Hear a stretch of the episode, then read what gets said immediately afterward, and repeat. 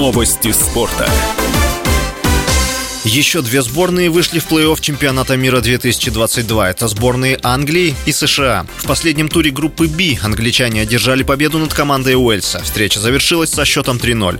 В другой встрече играли Иран и США. Американская команда оказалась сильнее 1-0. Таким образом, сборная Англии стала лидером группы B, набрав 7 очков. США заняли второе место с 5 очками. Обе команды сыграют в 1-8 финала чемпионата мира, где англичане встретятся с Сенегалом, а американцы с Нидерландами командами.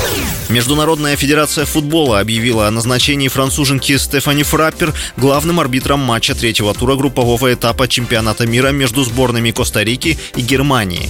Женщина впервые станет главным судьей матча чемпионата мира по футболу. Ассистентами Фраппер тоже будут женщины. Фраппер стала первой женщиной, которая обслужила матч Лиги чемпионов. Она отработала на встрече между туринским Ювентусом и киевским Динамо. Матч между командами Германии и Коста-Рики пройдет 1 декабря. Он начнется в 22.00 по московскому времени.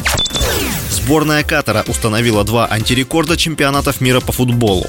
Катар стал первой страной-хозяйкой, проигравшей три матча на домашнем чемпионате мира. Команда уступила Эквадору со счетом 0-2, затем Сенегалу 1-3, а в последнем туре Нидерландам 0-2.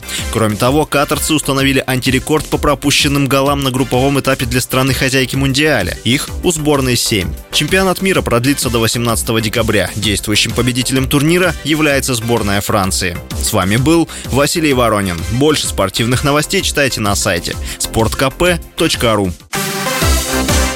Новости спорта.